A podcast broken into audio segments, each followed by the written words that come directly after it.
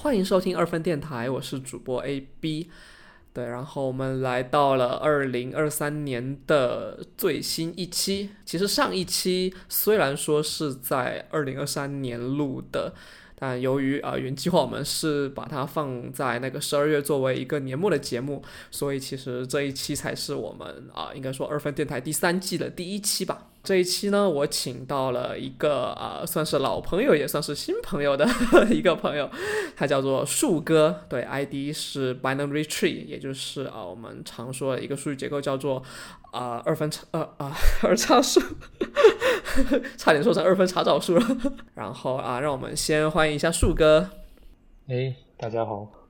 啊，然后啊，我这边等等会先把树哥之前的一个。呃，录的一个播客节目放在我们的那个 show notes 里面。他和他朋友呃，海边公园这个节目，然后录的一期叫做《从法国回中国，法老为什么放弃了养老生活》。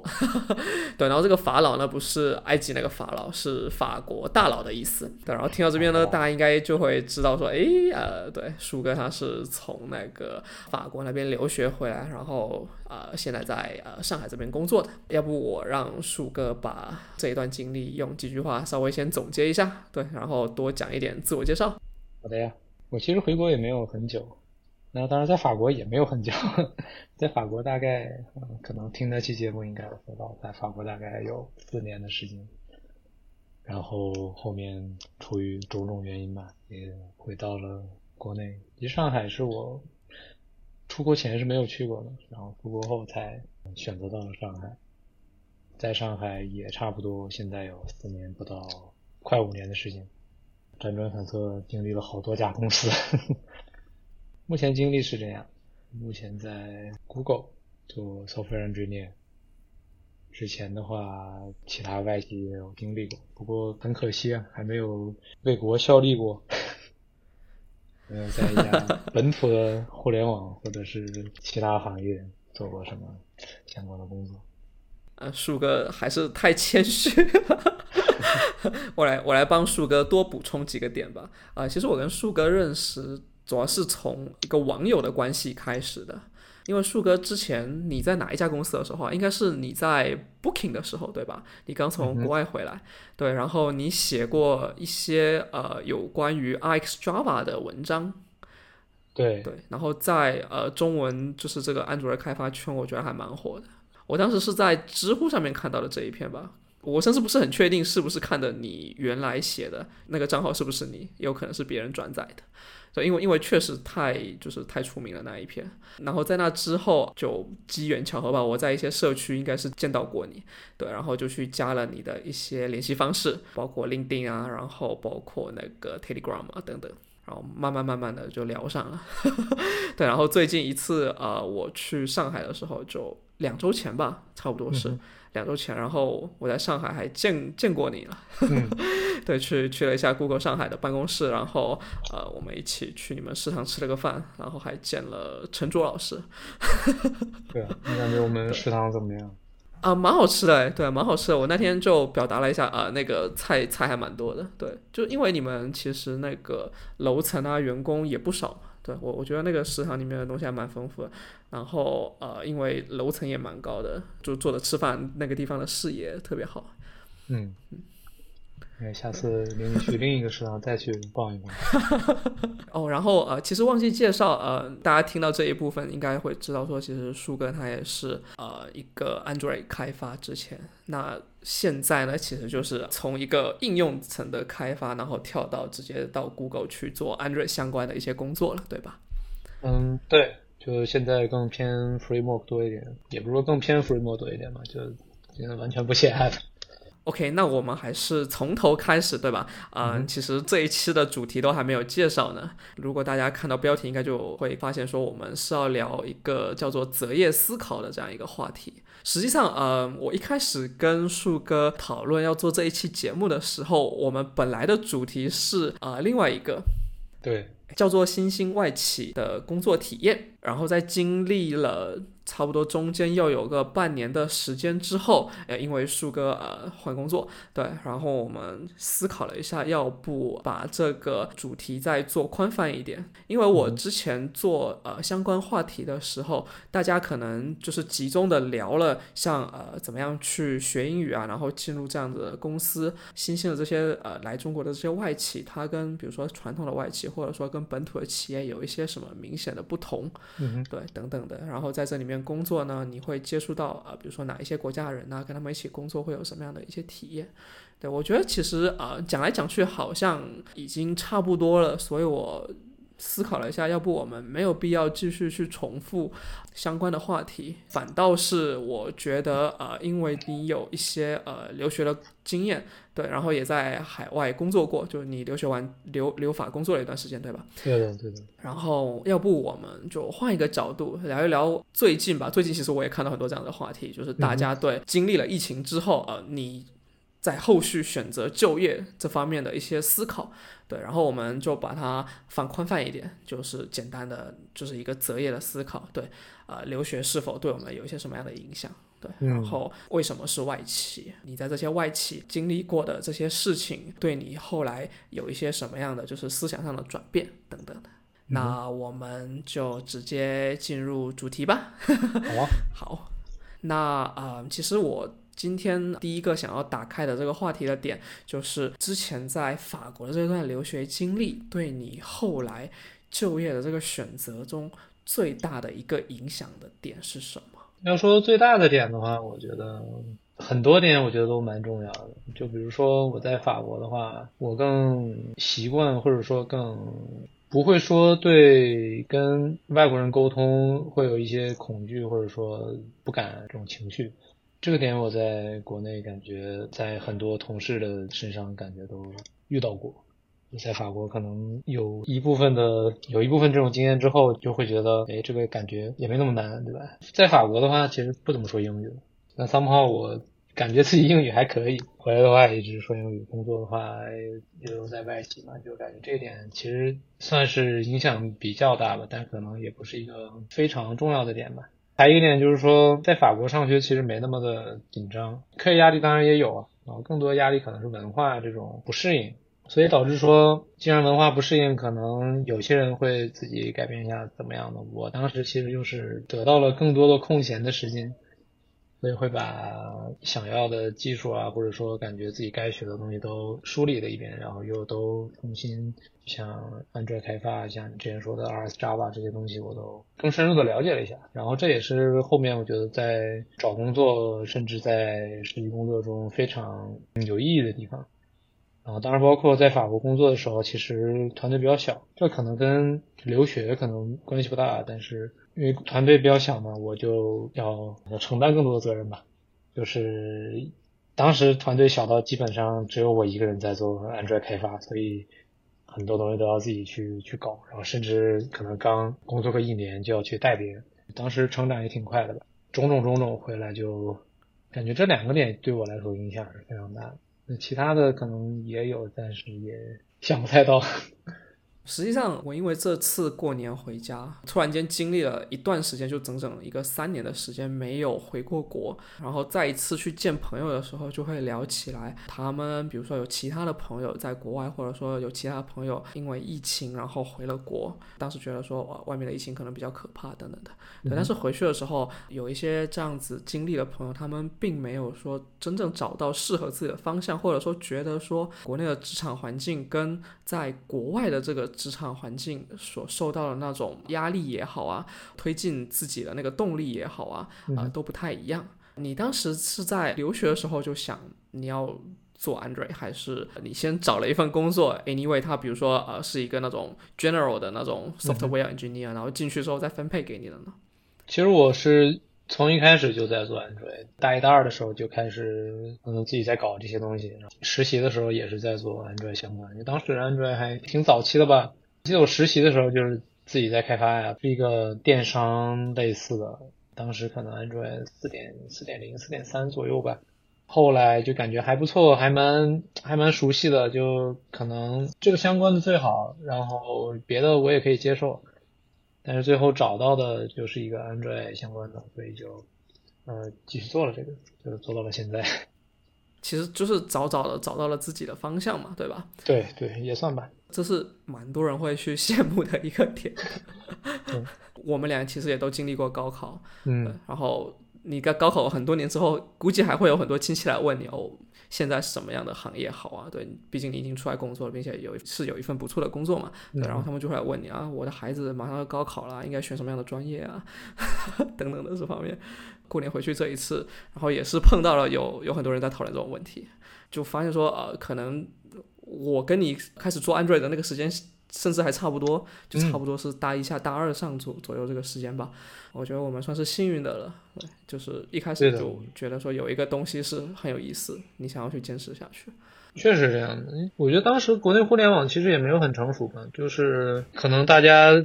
都没有一个 BAT 的概念，可能那时候都没有。然后大家用百度比较多，然后嗯，可能也没觉得腾讯有多厉害，怎么样？就是微信的时候都都还刚刚出来，然后很多人就觉得说啊，这个软件可能呃做 C 加加更好，或者说，我记得当时可能前后端分离这个概念都没有非常的成熟，就是 jQuery 刚刚起步，然后这些什么 React View 都没有特别的火，当时很多人都在搞 PHP。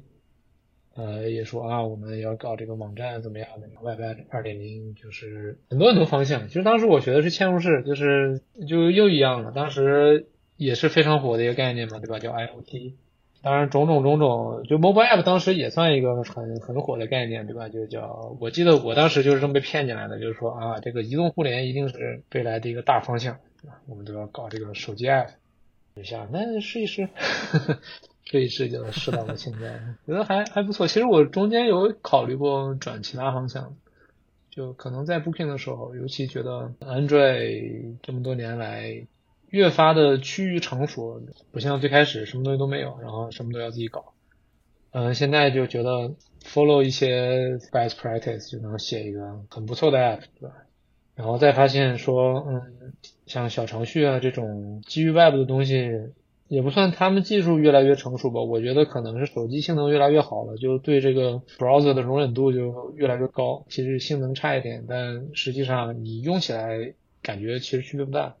当时就想过是不是 Android 不一定能支撑我的很久，就想过可能转后端或者转其他的，但后来种种原因吧，反正主要也是没找着相关的工作，所以也没继续下去。对。那现在转也也算转到 Framework 吗？我觉得其实也差不多。我中间在上一家在 Tesla 的时候，可能也算中途转了一下，因为 Tesla 的 App 主要用 React Native，接触了一点这种前端方向的技术，然后包括 React React React Native 其实是区别不大的，然后它中间很多东西都是复用的。然后说一个 Android 能懂的，就是可能你换一个 View。它就可以把这个 Web 上的东西挪到这个嗯 Mobile 上。嗯，其实之前没有了解 React Native 的时候，对它可能会有一种 stereotype，就觉得嗯这个东西这个没啥厉害的，然后性能又差，怎么怎么样。那实际上用起来感觉还是能解决很多问题啊，包括 Facebook 它也很现在叫 Meta，它现在对 React Native 的投入还是蛮大的啊，很多新的东西还都很 fancy。蛮蛮值得研究的，我当时感觉多接触一点东西还是很不错。我其实有一点还蛮感慨的，就是我觉得，比如说抛开你现在经历过了三四家公司的这个光环也好，或者说他们的 title 也好，对，实际上你这中间做的决定还蛮普通的，可以这么去解释吧，对吧？还蛮普通的，就是我确实好像暂时没有找到更好的工作呢。先做着呗，Android 就 Android，也也可以这么说，对的。实际我我对工作要求也没有那么太。我之前在准备面试或者说准备这些东西的时候，就听听过一句话，就说工程师是解决问题的，对吧？就不要局限说啊，我想做什么我就一定要做什么。我能解决一个现实的问题，或者是软件上也好啊，就可能 business 上也好啊，就通过这种软。造富尔的手段来达成这个目的就，我觉得是很让我感到满足的一点。所以，就我对技术手段或者是说方向上没有那么的敏感。Android Native 对吧？我什么东西一定要用什么什么框架，这种我其实到现在都还好。只不过就是从你的经历上面来看，别人可能会觉得很迷惑哦，你是不是真的很喜欢？你是不是真的就是 hook on Android Android framework 这样子？可能会有，就是被他被被他抓住了。对的，对，但是实际上你没有。啊，就通过你说的这一些啊，你的这个对工程上面的这个理解嘛，然后对自己兴趣上面的理解，那你觉得你现在找到了你喜欢的，比如说某一个行业，某一个你想要去解决的这个问题的领域没有？比如说值得你再投入个五年八年的？然后我们这边其实不是说啊某种科技嘛，比如说刚刚说 Android Native 或者说 React Native 啊，而是说比如说你之前的。公司像 Booking 啊，它是做旅游的；然后像特斯拉，它是做新能源汽车的。嗯，其实我有想过，但是我这个人其实没有什么特别长远的计划，我一直是动态规划的。我做到了个呃这种局部的最优解吧，不会说啊我五年十年一定要怎么样，因为我曾经有想过，是不是没有一个长远目标的话，会导致你坚持不住啊，或者说怎么样？就从我那个节点往回看，我觉得这个说法是不一定成立的，因为就从现在来讲也好，我在五年前肯定想不到五年后是这个样子的，对吧？尤其大家都知道的，最近这几年发生一些事情，对吧？那都是很难去预期的。我可能更想做的就是说，在应对一些问题或者说遇到的一些情况下，怎么。更好的去做一个转换，让自己呢适应这个东西。就比如说当时疫情刚刚开始，对吧？我身处一个旅游行业，就挺挺尴尬的，对吧？对，当时是过山车一样的感觉。就前一阵儿就觉得哇，这 Booking 你是全球最大的 OTA，OTA 叫 Online Travel Agency，就就是这个这种网网上订房的东西。当时就觉得这个好，我要去旅行，怎么样的？当时定了很多旅行计划，就后来就都被打乱了，业务也非常受影响。就大家心里也想，哎，这到底什么时候裁员呢？会不会裁到我呀？那当时确实也裁了很很大一波。Booking 好像说到现在也没有恢复到一九年之前的规模，一直是 high count 是在下降的。当然，我觉得行业的话，其实我暂时没有一个特别大的倾向。可能会有行业，我觉得不是非常想碰，比如我女朋友这个行业，哦，比如 biotech 啊，或者什么医疗啊，这种确实有点有点过于复杂。其他的就像这种，嗯，新兴的，也不说新兴吧，就传统行业也好啊，或者互联网也好啊，甚至说这种 Web three 啊，都好，我其实都有了解过。你说硬要有个倾向呢，暂时还没有，但是如果他需要我的话，我也可以尝试一下。我我感觉我们可以讨论一下你刚刚说的，这是一个动态规划的这样一个过程，这好像比较像那个贪心的。对对，就是局部最优解，对吧？它它动态规划，它还是会朝着某一个最终的目标去的。其实怎么说呢？这句话我跟很多人说过，然后也很多人在也不叫 argue 吧，就说这个可能有点更像，对吧？贪心，对吧？greedy，我我现在一定要最好的，然后后面再说。我觉得动态规划这个词对我来说。更像我现在的一个状态，就是说，啊，我也是基于现在有的经验，相当于我有一个 memo，叫动态规划是要有一个 memo 的。根据当下这个情况，做出什么样一个抉择是一个，对吧？向一个更好的方向去去做，对吧？然后后面你可能失败了，这对你也是一个非常好的一个经验，对吧？人活着就是要经历各种各样不一样的东西。对的。然后人确实也是，对很多人都是靠着回忆嘛。回忆是我们一就往往前走的一个很大的一个动力，对，这个确实就是美梦。是，我觉得你刚刚说的这个这个很好，就是可能刚我想表达就是这个，我我是更喜欢这种经历一些不同的东西，然后再去看怎么样。我暂时没有一个说，我不是一个特别 settle down 的人，确实可能也是一个一个缺点吧，也但我我觉得也还好。我可以讲一讲我关于就是啊有没有找到喜欢的行业，或者说某一个喜欢去发展的一个技术点，嗯像这方面的一些思考吧。嗯我现在我觉得我想要去尝试的一个点，就是接下来可能两三年可能想要去尝试一个点是技术产品。对，但是你想，呃，因为我们两个都是做 Android 出身嘛，对吧？所以你做技术产品这方面的话，会有一点视野上面的局限性。所以我就在考虑，就我目前在做的是编译构建相关的，对吧？嗯对，但是这个东西我不应该从只是做 Android 方面的这个编译构建去考虑，而是应该从比如说啊，那我们整个端侧的这些东西，他们面临到的问题是差不多的，就是嗯指前端、前端 Web，然后 iOS，然后 Android。就是我在想，哎，我后面是不是可以去切这样子的呃一个垂直的领域？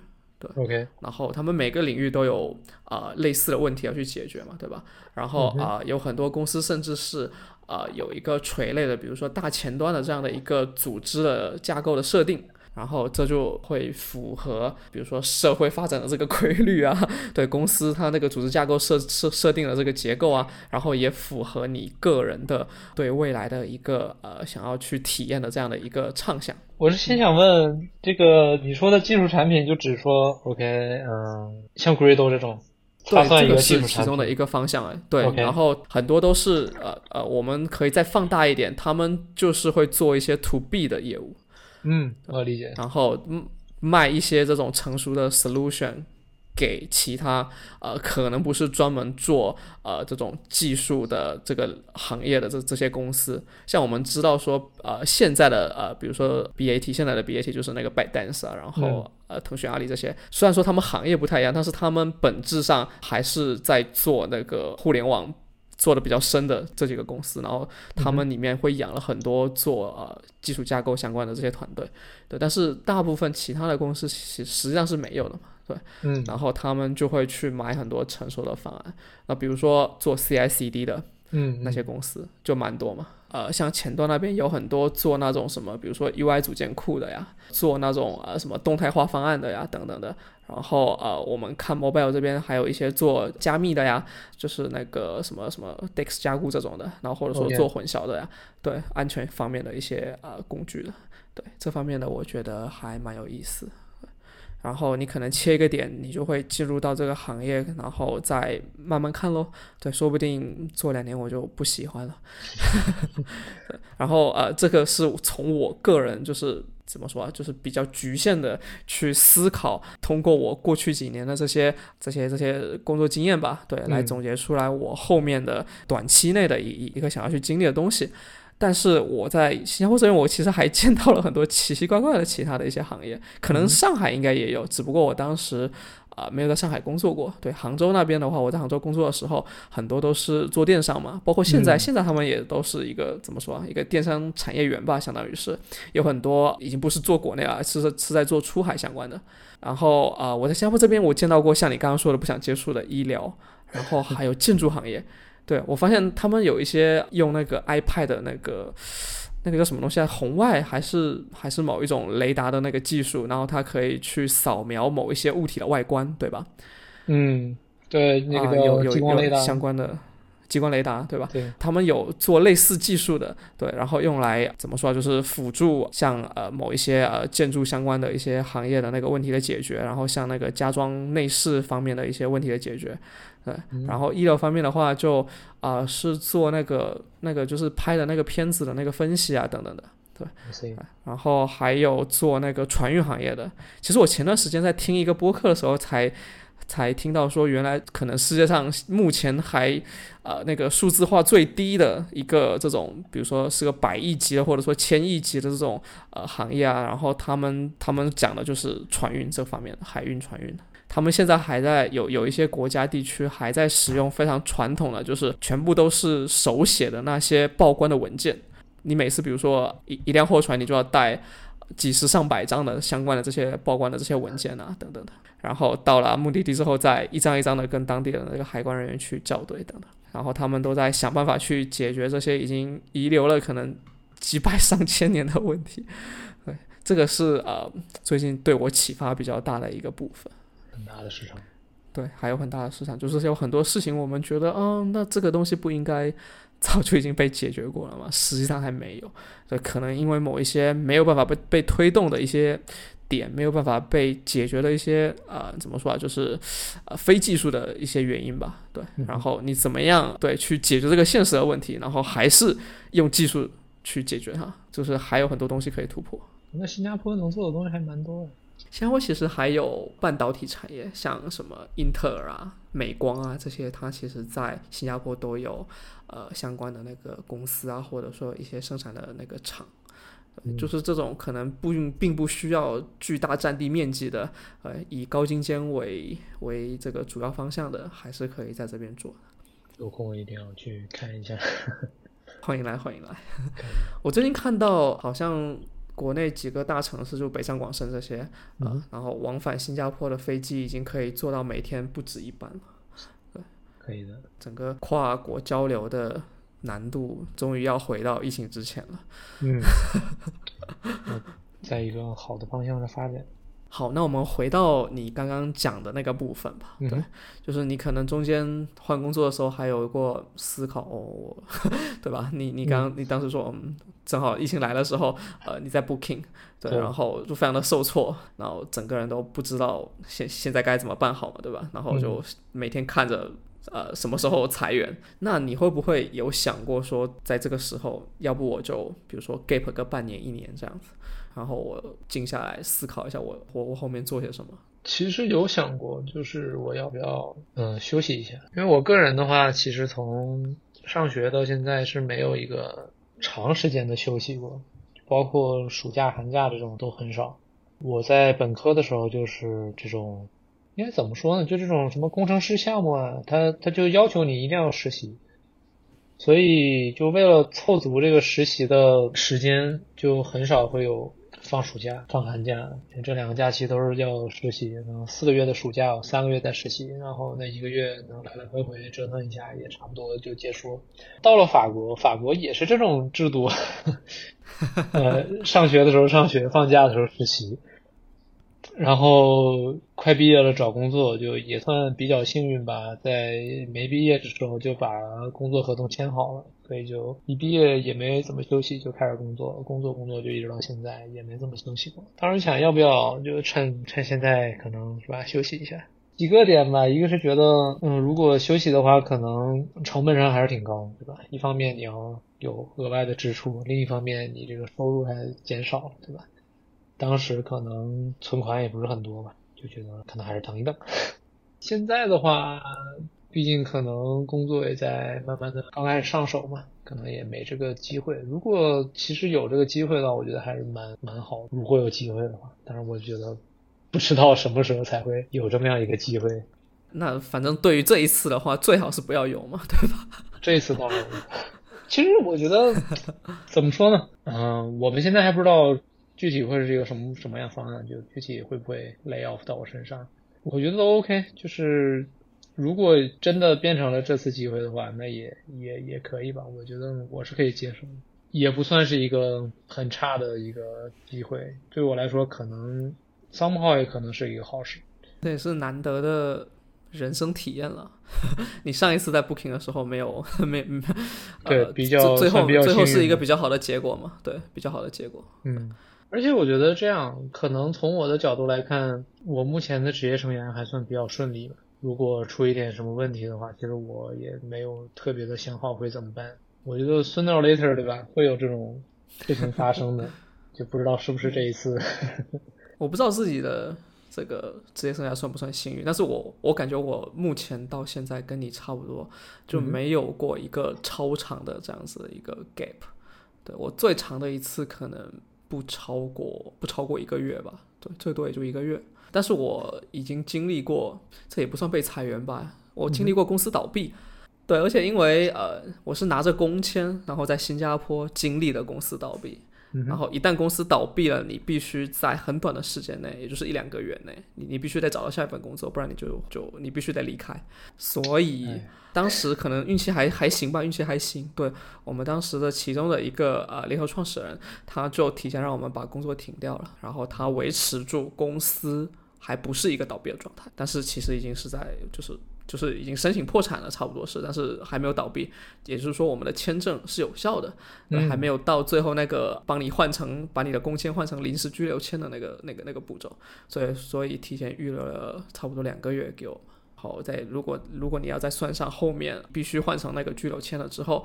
可能会有个四个月的时间，那就算是相对来说安全一点的一个找找工的一个时间。我就是还没有体验过超长的这种 gap，对，所以我也不知道哪一天可以体验一下，对，是一种人生体验了，对，所以很想要完善一下呢，是吧？对，这两年真的很多人呢，我我我觉得我我觉得这两年真的很多人会求着说，就是如果真的有出现这个事情的话，他们无所谓，他们真的无所谓，来吧，来就来吧，我什么没有经历过，我靠，戴三年口罩都经历过了，这真的是 疯了一样了。因为我觉得这个可能不说 gap 吧，就说 lay off 现在这个情况，一方面是大家都过得不好嘛，虽然我也不知道为什么，但是可能的话，过一阵子肯定会有一个更好的方向吧，就是对吧？就像零八年也好啊，就像之前什么危机也好啊，就像一九年都好，对吧？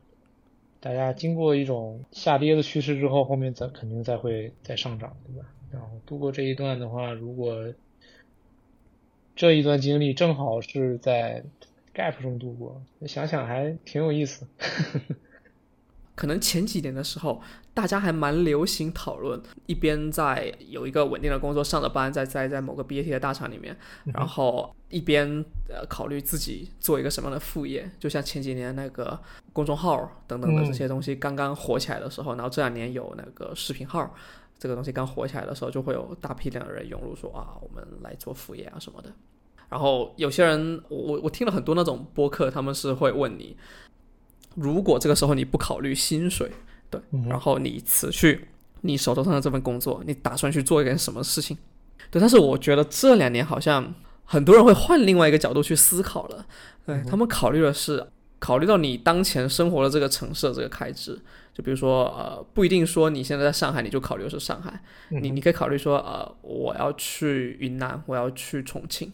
对，然后在那个地方，对我我做一份工作，那我会需要多少的这样的开支？根据这个开支，那我要做一份什么样的工作？然后还可以留下很多业余的时间，然后让我去做不一样的事情，然后甚至包括这个工作本身，它都是要让我开心的。对，就现在我们考虑的点，如果换一个角度的话，你觉得你来回答这个问题，你会怎么样去思考呢？我之前其实有想过，B 站有一个 UP 主叫有梦想的阿肯老师，对，应该是应该是啊，我也看他啊，我也看他，我不是我不是特别的记记记得记得清他的名字，就记得叫 Ken。我从他最最最开始第一个视频就开始看。因为我自己也在做这个飞浪，加上这个 PC 的 DIY 啊什么的，其实我我在他还没起步的那个时候就有想过说，呃，也做一个比较类似的东西，然后，呃，可能水冷相关的也好啊，做一些自己的自己的东西也好啊，然后种种原因吧，当时可能也是在在 Tesla 比较忙，然后再加上这个显卡最近就非常的，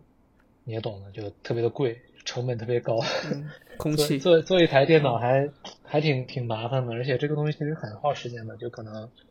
当时我参加过一次那个 Chip 的机王嘛，来来回回做了大概能有两个多月，就很很投入的做这个东西，中间改方案啊什么这那的，就还挺有意思的。就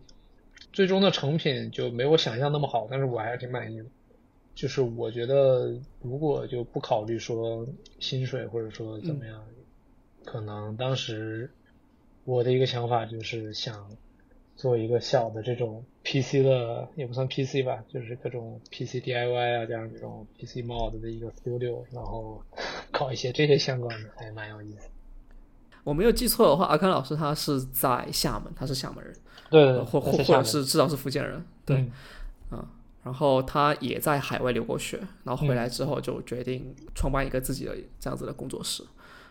然后做 PC 这方面的，好像有很多不一样的方向哎，还有很多细分的。如果我没记错的话，有一些是很喜欢做水冷的，然后有一些是喜欢做那个呃小机箱的，对吧？嗯在最小的机箱里面塞入最多的硬件，然后还有一些是做 MOD 的。对，嗯然后你刚刚参加的那个是 Chip Hill 的那个机网争霸赛吧，对吧？对啊，那个那个好像是比较就是比较综合的、那 comprehensive 的，就是这种什么东西都都都会有对都都可以往里面放的，对吧？就实际上做这方面的工作，嗯，它不是说你不考虑薪资的，因为它本身就像你刚刚说，它成本是非常的高。嗯你看那个阿康老师他视频里面的那些，就是放在柜子里面的配件，对嗯光显卡那个柜子可能就要十几万了，我觉得可能都不那里止面。可能还不止啊。我我我一直我一直以为他应该是个富二代吧，就是也不算富二代，可能家里肯定比较殷实的，就可以支持他做一些这个东西。嗯我也不知道他这个对呃具体的情况吧，就是其实我还是挺挺佩服他的，就是他有这个想法，对吧？也有这个动力，也有这个也坚持下去了，也最终我觉得现在做成这个样子是非常也算这个领域里非常成功的一个一个 UP 主。对他有没有自己的淘宝店，然后卖组装整机？就比如说翼王装机员这种的。对对对，我之前他在刚刚起步的时候可能说过，他一直想做那种 J Two Cent 的感觉吧。J Two Cent 是一个 YouTuber，就是也是做这种主机测评加上水冷一些 DIY，就很类似。然后他有一个就是那个 cameraman，跟他一起啊、呃会经常聊一聊。然后他当时就一直想找的就是这种人。我当时其实还想，我说要不要我也报个名？但是可能我我摄影一般，呃硬件技术不太行。就算了，我我有个又不太想舍弃的工作，这个也是我佩服他的一点，对吧？他可以全身心的投入这个，就是很少人会有这个决心来，对吧？舍弃我的工作，然后嗯搞另一个行业，而且这个行业有没有这种，就像你说，他他没有淘宝店，他现在可能收入大多数或者是我估计绝大多数应该都是靠这种赞助啊，就是厂商的合作来来做的。就还挺挺佩服他的。我一直觉得，就是这种，就是当时我我觉得我曾经想做的，但是没做过的。所以他呃现在只是合情合理的恰饭而已，对啊，没有其他的淘宝店这方面的。我我也确实没有了解过他的具体的赚钱的这个渠道，但是肯定是赚钱的嘛，因为他嗯毕竟工作室都换了两个了吧，对，然后还请了一个人，对，嗯然后那几个机那那那几个机柜加起来，就我们刚刚只是说了显卡那个贵嘛，十几二十万吧，其他几个加起来可能大大几十万有了，还蛮贵的。对，哎，我们要不要找个时间走，约着去厦门参观一下？我看可以的。对我之前看过他发的一些视频，就有人有粉丝去拜访过吧。嗯，可以的，可以的。我们聊了这么多，其实其实今天做做这一期，包括我之前做过像那个新兴外企工作体验的那那两期，嗯哼，嗯，可能都是想要表达说，就是我们作为只是普通的打工人，作为一个员工嘛，然后和公司之间的这个关系可能没有这么的紧密，或者说你不应该理解的那么的紧密。我最近在听一个播客叫《余生接假期》，嗯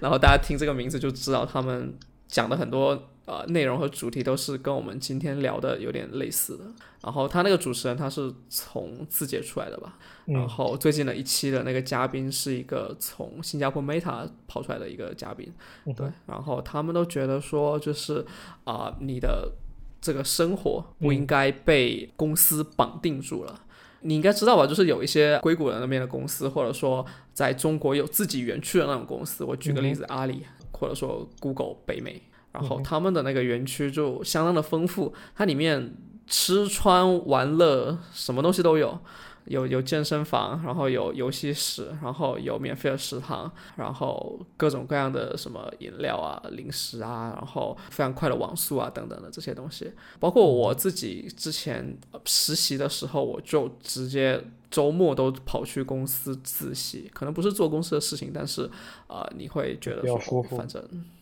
对比较舒服，这个环境蛮好的。对，坐累了就旁边的按摩椅去去去按个摩休息一下。但是啊、就是从他们那边我学到了，就是这种状态有一种呃有一个词叫做以饭养息。这个是从一个那个贩毒人员的这个角度来讲的一个词，对，就是你要通过贩毒，然后再来养你自己，去能够呃吸上这个毒品的这个这个钱。对，然后我们平时的话，比如说我们需要有一个这样子的呃，大家认为说比较健康的一个公司，比较呃家底殷实的公司，对，然后才你才能够在这边拿到的这个收入，才能养得起你平时喜欢要去做的那些事情。比如说我在写书，对，比如说我想要去哪里旅游，但是这可能并不是一个很健康的一个状态，它可能会给你带来很多其他方面的问题。就像我我周围就有很多这样子的朋友，他们可能你从这个公司赚到的钱很多都投到了对你自身的这个健康的建设也好，或者说是康复也好，物理上面的、心理上面的都是。对，然后我自己也是因为经历了很长时间的心理咨询，就我我刚刚结束了我结束了我一段长达四五年的五六年的这样的一个心理咨询的一个一个这样的一个周期。感觉说啊、我终于完完全全的摆脱了，摆脱了，就是我呃那一些就是经常会冒出来的一些呃负面的东西。对，嗯对，我觉得大家没事的话可以思考一下，对你和公司的关系，然后你和呃你和你自己生活的这个关系。嗯我觉得你你突然说了很多的点啊，就可能首先你说这个以贩养吸，还挺有意思的一个说法，就是不过现在这个这个大环境下，可能这种事情不知道会不会再有了，就众所周知的原因吧，反正很多很多公司的预算，包括这种就像你说健身房嗯什么各种福利啊，都都在都在都在锐减，就可能后面会不会有这种这种事情都不是很好说了。不过从另一个角度来说，就现在就我觉得，呃，和刚才的点也很像，就是我现在很难舍弃我这份收入，然后我就比较难想象说我把这一这一个东西来完全舍弃，然后去做另一个事，或者是说做真的我觉得很很开心的一个事。就这个可能也比较贴合你这个角度，就是说，对吧？就已经跟公司绑定上了。然后，当然你后面说的这个，就是说具体要不要和公司来进行一个强绑定，或者说，嗯，有些人觉得不太正确的关系，对吧？就说不要把公司当自己家，是吧？这种，我觉得几个点吧，就从我的这种职业生涯的状态来看，我是非常的把公司的一个使命当成我自己的一个使命。当然可能说不了这么大，就是我觉得从工程师的角度，就像刚才说过，工程师在要在解决问题，对吧？那其实我是在帮助公司来解决他遇到的一些问题，对吧？就比如说我在 Booking 的时候，呃，一些可能奇奇怪怪的指标，就 Booking 是非常注重 A/B test 的一个公司，不知道你有没有了解过？会有一些很奇怪的指标，什么每每天每个人订了多少房这种。然后公司会特别看重这个，就造成了一个非常不好的影响，就是很多功能是基于这个前提来做出来的，可能会有一些不太好的功能出现，但是它会给你来带来一个正向的经济收益。那当时我学到就是说，可能我不是非常喜欢这种东西，就是我更希望说啊，我和公司一起来。帮助客户来更好的体验这个世界，我觉得这种东西可能对我来说意义会更大一点，或者说我做起来会更开心一点。就当真的有人跟我说啊，我在 Booking 上用了你做的什么什么功能，哎，真的让我的这种订酒店的体验，或者说他旅行的体验更加的完善，或者说他在旅行中更开心，对吧？那我觉得我我也会更开心。对我觉得这样可能这种算和公司的一个。嗯，绑定吗？可能也不算，但是我觉得，就你在这个公司还是，嗯，如果你都不认同这个公司在做这个事的话，就很难去把你手头的工作做好。我我是这么觉得的。我可以换一个角度 来讲你刚刚表达了这个意思。你是首先你也想要实现这样子的目标，他也想要实现这样的目标。他是指公司这个主体，他是法人嘛，嗯对吧？然后你们才会走到一起，要去做更好的体验。所以你不是一个叫做强绑定的关系，嗯你是一个就是怎么说啊，partnership 的关系。对，对对对，这就就是你要你的你的想法是这样子的，啊、你甚至你不一定是他的员工，你可以理解为，你是他的一个合作伙伴，对嗯只不过呃呃，你们目标方向是一致，你是要去赚这个钱的，对吧？对对，然后同时提供了一个很好的体验给别人。他当然，这个这个其中有很多东西是你不认可的嘛，对吧？嗯就比如说你刚刚提到的这个 A/B test 的这这这个方面，对你从这个方向去理解的话，你是把自己解放了。对有种这个感觉。当然，A/B test 还是蛮不错的，只不过可能可能在 Booking 的文化上有一点出入吧。这个可能有有机会我们再讲这个。还蛮有意思。可以，可以。哦，对，就你刚才说这个余生接假期的时候，我在想，是不是可能因为他他从字节出来，对吧？就我我是觉得这个情感上可能是因为自己之前经历过，对吧？就他他在字节可能就特别忙，然后出来就感觉我我我为什么要这么忙，对吧？我我忙这些的意义在哪里？然后就觉得可能这种放假可能是对他来说更更更需要的一个东西，吧？我可能是不是这么讲，是不是有点凡尔赛？就是我一直在外企，我没有那么强的工作压力，虽然虽然我个人觉得还是挺累的，但是从中我觉得我在工作中更多是比较开心的，就是我在完成一个功能也好，就是真的有人会用到，或者说我的我自己觉得我的努力是有是有被认可，就会更让我想努力。我觉得这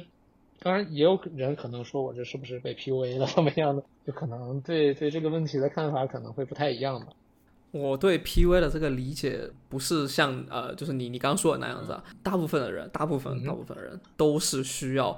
正向反馈，然后才能往前走的。所以这是如果你找到了一条可以不断的啊、让你产生正向反馈的，让你脑子里面产生多巴胺的这样的一条路径，然后你一直往前走的话，那确实是对太幸运了，嗯，太开心了这个事情。比如我现在确实是比较比较幸运的一一种吧，所以所以很多很多人问我这种这种职业的问题的话，我、嗯我不是很敢给他一个答案，因为我觉得我很多东西都不是我能控制的，就嗯 somehow 轮到我了，我也不是很清楚。对，啊，这一句比前面还要凡尔赛。是吗？好吧，嗯，这对种很难解释。嗯，但一定有你的就是大量的努力在里面嘛。可能今天你是以一个非常轻松的我们聊聊天的方式表现了出来，嗯只要是做到真的是做到这个这个份儿上的，我想大家应该知道背后是有多么的困难了。对，那那要不我们今天就到这边？可。以呀、可以呀、好，那我觉得我们其实还有很多东西可以聊，对，刚刚延伸出了好几个小的话题对，对我们后面多找多找机会，对，嗯然后我们再接着往下聊。可以啊、可以啊、今天也非常感谢你。非常的感谢树老师，树哥。呃，对，讲一下树哥是怎么来的，就是那个 binary tree 的那个 tree 啊。这个这个还挺有意思的，就因为我我微信名字也叫这个嘛，然后很多嗯，就不做程序员的，或者说没有没有接触过 binary tree 的，他前面那个可能都不认识，然后就认识后面这个，然后就也也叫我富哥，对，好，那我们跟听众朋友们说一声拜拜，好，拜拜，再次感谢。下次有机会再来做。如果你喜欢我们的节目，欢迎在小宇宙等客户端订阅，以及关注我们的微博或公众号，接受最新一期的推送。我们下期节目再见，拜拜。